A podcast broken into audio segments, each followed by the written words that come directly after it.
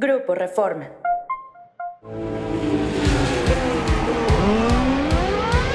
Wicked. fantastic, Checo. Absolutely fantastic.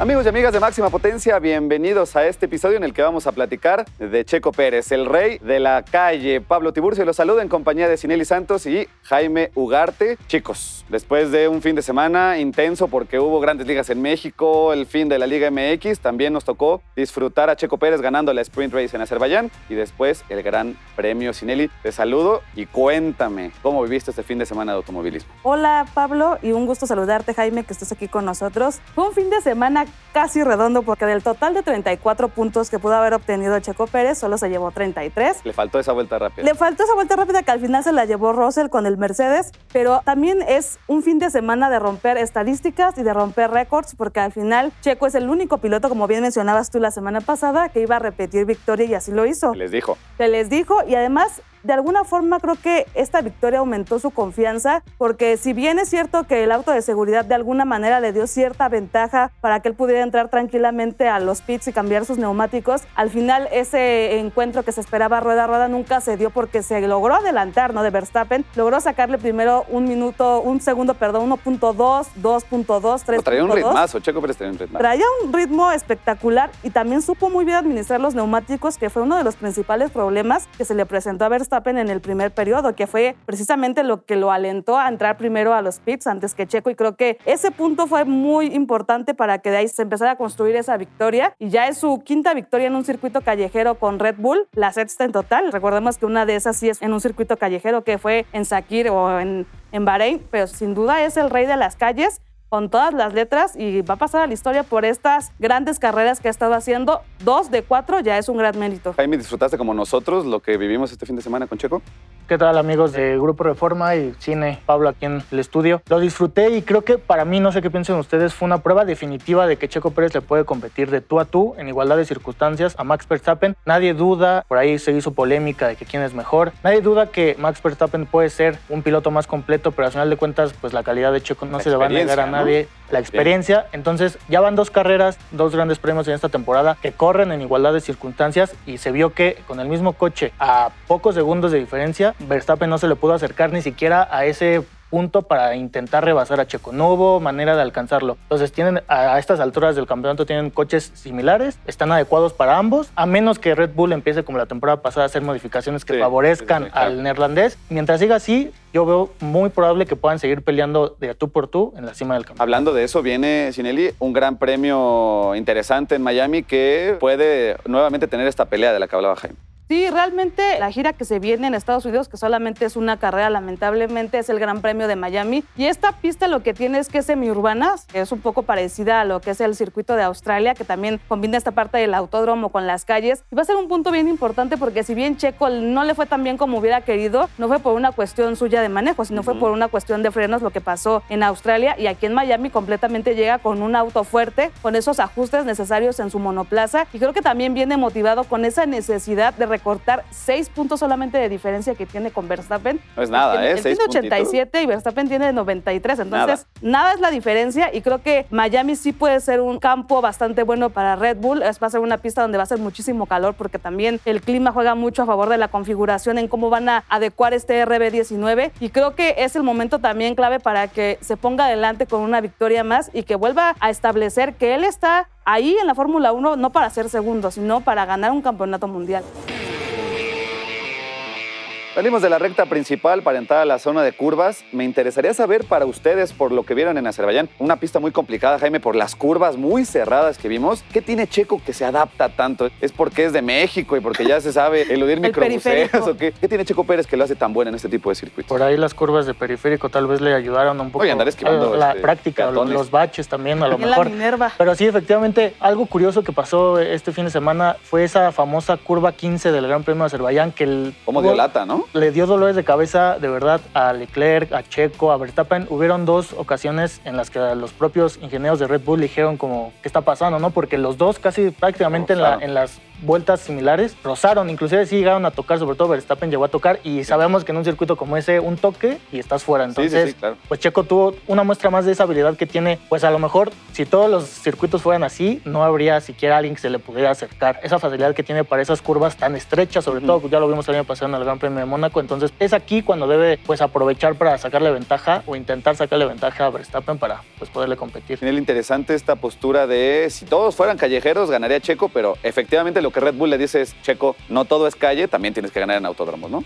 Sí, aunque creo que también uno de los puntos importantes y que bien menciona Jaime es creo que esa capacidad que tiene para equilibrar el auto al momento de tomar cada curva. O sea, es bien conocido que a Checo le gusta la configuración un poco más cargada de la parte de atrás, el eje trasero, y dejar un poco más suelta la parte delantera para que al momento de arrancar y de tener esa frenada de una curva a otra o de una curva a una recta, salga directamente impulsado y no se detenga tanto a corregir el movimiento del auto.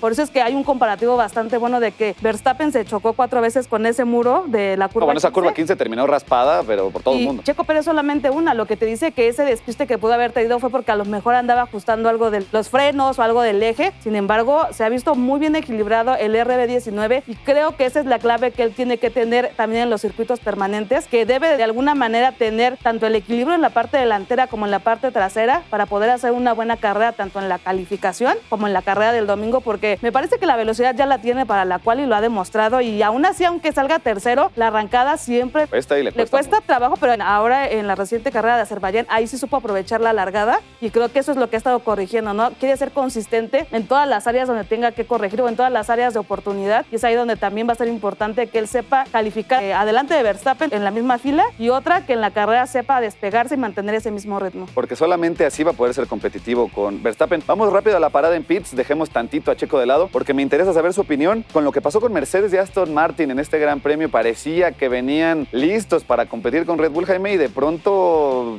desaparecen de estos primeros lugares. Me parece que es más lo que hizo mejor Ferrari que lo que dejó de hacer Aston Martin y Mercedes, porque Ferrari había tenido bastante irregularidad en este inicio de campeonato y ahora, sobre todo con Leclerc, Sainz ya creo que quedó demostrado que está a un nivel por debajo del monegasco. Ha encontrado mejor balance en el Ferrari, ha encontrado mejor ritmo de carrera, porque al final de cuentas Aston Martin sigue ahí, es decir, de las cuatro carreras no se ha salido del, bueno, tercer Sí, lugar, sí, las sí. tres anteriores y cuarto pero- lugar. pero ahí. Entonces, ha estado ahí. Entonces, y creo que va a ser la constante. Va a ser Aston Martin, sobre todo con Fernando Alonso peleando el podio. Y por ahí, si se le llega a escapar alguna oportunidad, va a ser el Ferrari de Leclerc o inclusive, pues a lo mejor George Russell, que pues sorprendió en esta carrera. Sobre todo esa buena estrategia que tuvo al final, cambiando neumáticos en la última vuelta para llevarse ese punto que de vuelta rápida que parecía cantado. Y que le hubiera tocado a Checo Pérez si hubiera estado bien. Sinelli, más mérito de Ferrari entonces que algo que esté haciendo mal Mercedes y Aston Martin. Sí, creo que tuvo un avance significativo en la cuestión de la clasificación. Otra vez Leclerc vuelve a ser el rey de las calificaciones en Bakú. Ya se la había llevado en 2021, en 2022 también y repite por tercera ocasión en este 2023. Pero no son consistentes,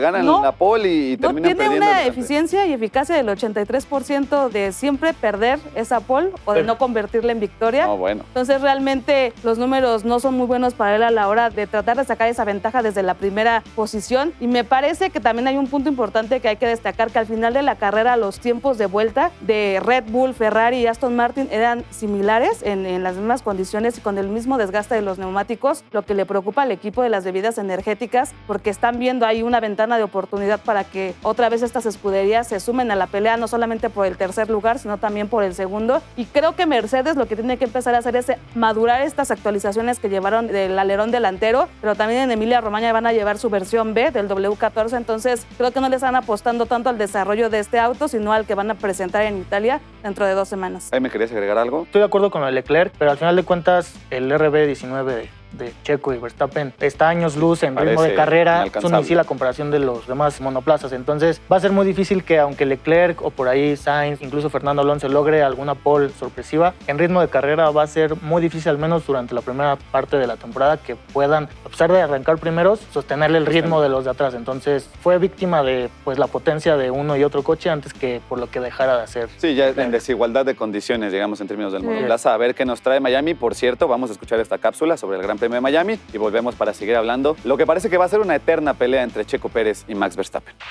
El Autódromo Internacional de Miami debutó en la Fórmula 1 en 2022 y es un circuito semiurbano. Está situado en el complejo del Hard Rock Stadium de Miami Gardens, sede de la famosa franquicia de la NFL, los Delfines de Miami. La pista es la culminación de un proceso de desarrollo que simuló nada menos que 36 trazados diferentes antes de decantarse por una emocionante vuelta de 19 curvas que ofrece un ambiente de circuito urbano no muy diferente al Albert Park de Melbourne. Tiene un trazado de 5.41 kilómetros que contará con 19 curvas, 3 rectas, posibilidad de 3 zonas de DRS y una velocidad máxima estimada de 320 kilómetros por hora. También hay cambios de elevación, el principal de los cuales se encuentra entre las curvas 13 y 16, con la pista pasando por encima de una rampa de salida y por debajo de varios pasos elevados en un terreno irregular. La chicana de la curva 14 y 15, por su parte, tiene una aproximación cuesta arriba con una cresta en el centro y luego desciende a la salida. Pirelli ha nominado tres compuestos en el centro de la gama con el C2 como duro, el C3 como medio y el C4 como blando. Ahí está todo lo que deben de saber sobre el Gran Premio de Miami, en el que vamos a ver probablemente, Jaime, esta pelea otra vez entre Checo y Verstappen. Decías al inicio del episodio, ya no hay duda, se puede competir y Checo tiene posibilidades de ganarle a Max Verstappen. Hasta el momento, con las modificaciones que ha hecho Red Bull, no se ha declinado por alguno de los dos pilotos. En igualdad de condiciones ya se demostró que Verstappen no ha podido alcanzar a Checo en el 1-2 y siento que va a haber dos factores importantes para Miami en esta carrera. Uno, la localidad puede pesar a favor de Checo. O sea. Es Sí, está técnicamente país vecino, van a haber muchísimos mexicanos, muchísimos hispanos que van a apoyar a Checo. Y la segunda, que creo que ha sido importante en este inicio de campeonato, no hay traba alguna alrededor de los dos Red Bull. Es decir, hasta el momento ninguna escudería se le ha podido acercar para competirle por ese. Han hecho uno dos en tres de las cuatro carreras que han tenido. Entonces, eso es algo importante. No hay tráfico alrededor de ellos. Claro. Por ende, se nota la velocidad de cada uno que puede alcanzar cada uno va a ser el factor más importante, quitando fuera variantes externas de que por ahí que un Mercedes, que un Lewis Hamilton se pueda como que Sí, pero interponer. llegar, llegar inspirados no es algo que parezca una regla, sino sería una excepción. Exacto. Ok,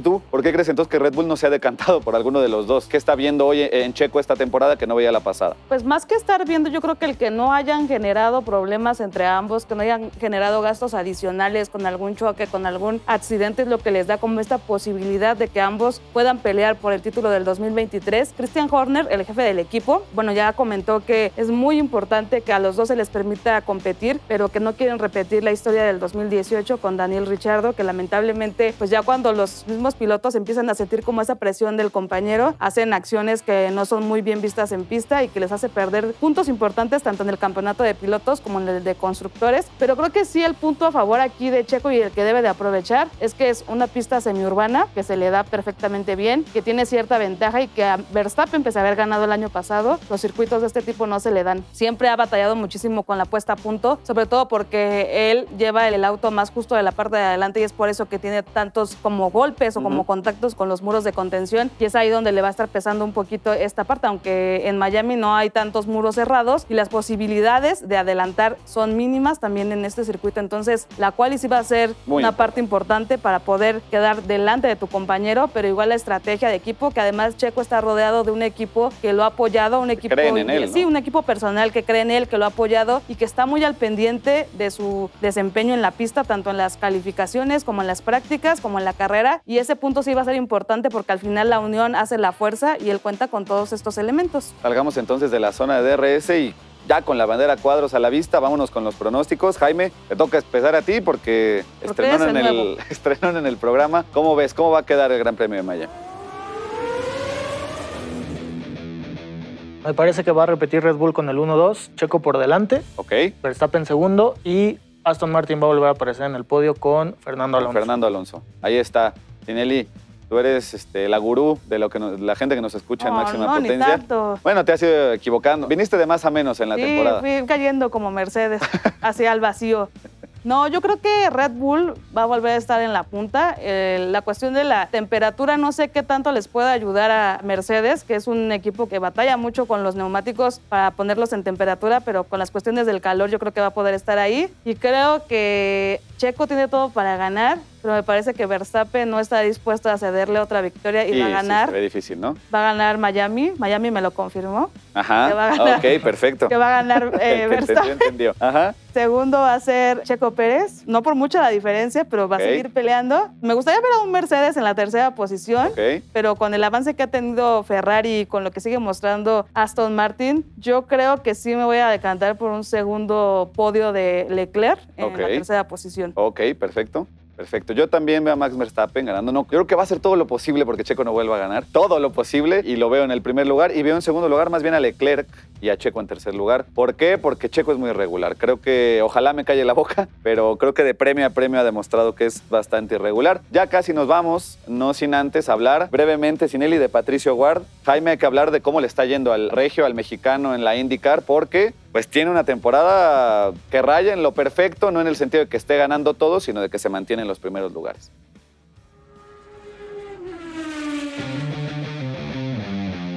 A diferencia de Checo, él sí es más constante. Con el más. cuarto lugar en Alabama, se acercó más a Marcus Ericsson en la pelea por el campeonato y ya se cierra prácticamente a tres unidades y con Marcus Ericsson lleva 130 por los 127 de Pato Ward y por ahí atrás también está Alex Palou que está en 121 también buscando su segundo campeonato en la IndyCar y creo que la clave aquí es que McLaren sí le ha entregado un auto competitivo, más que nada las cuestiones de que no ha ganado, que se ha quedado fuera del podio, ha sido más por como ciertas estrategias o por ciertos golpes que ha tenido con su auto, pero creo que McLaren sí le está dando un auto competitivo, un auto rápido y creo que Pato lo está transformando en lo que es un resultado positivo y sin duda yo creo que dos carreras más y se empareja el campeonato. A mí me tocó estar al pendiente, te tocó estar al pendiente este fin de semana de Pato. Ya vienen las 500 millas de Indianápolis, que para la gente del automovilismo es algo importante, es un gran premio, una carrera emblemática que todo piloto quiere ganar. Igual y Pato se está reservando, ¿no? Meter el acelerador a fondo para, para Pato ha sido regular, muy regular en este inicio de temporada, entonces,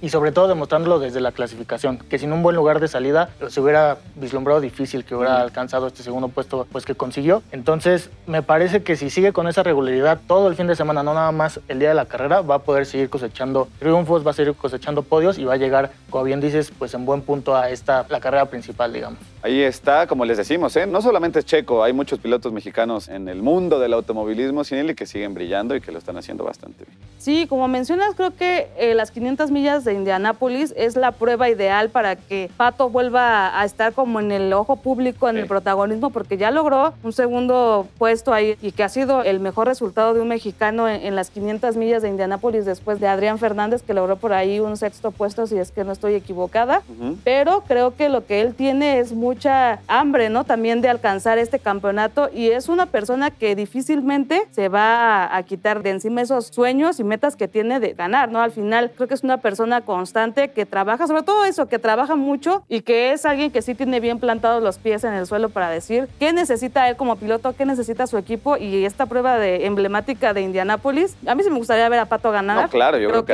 a todos nos gusta. Sería un hecho histórico que a- un mexicano por fin ganara en estas 500 millas. Pues ahí está, el automovilismo mexicano bien representado este fin de semana y el próximo esperemos que pase lo mismo en el Gran Premio de Miami y en los diferentes seriales donde corren pilotos tricolores. Sinelli, muchas gracias. Jaime, muchas gracias. Yo soy Pablo Tiburcio, Bandera Cuadros. Apagamos motores y nos seguimos aquí la próxima semana en Máxima Potencia.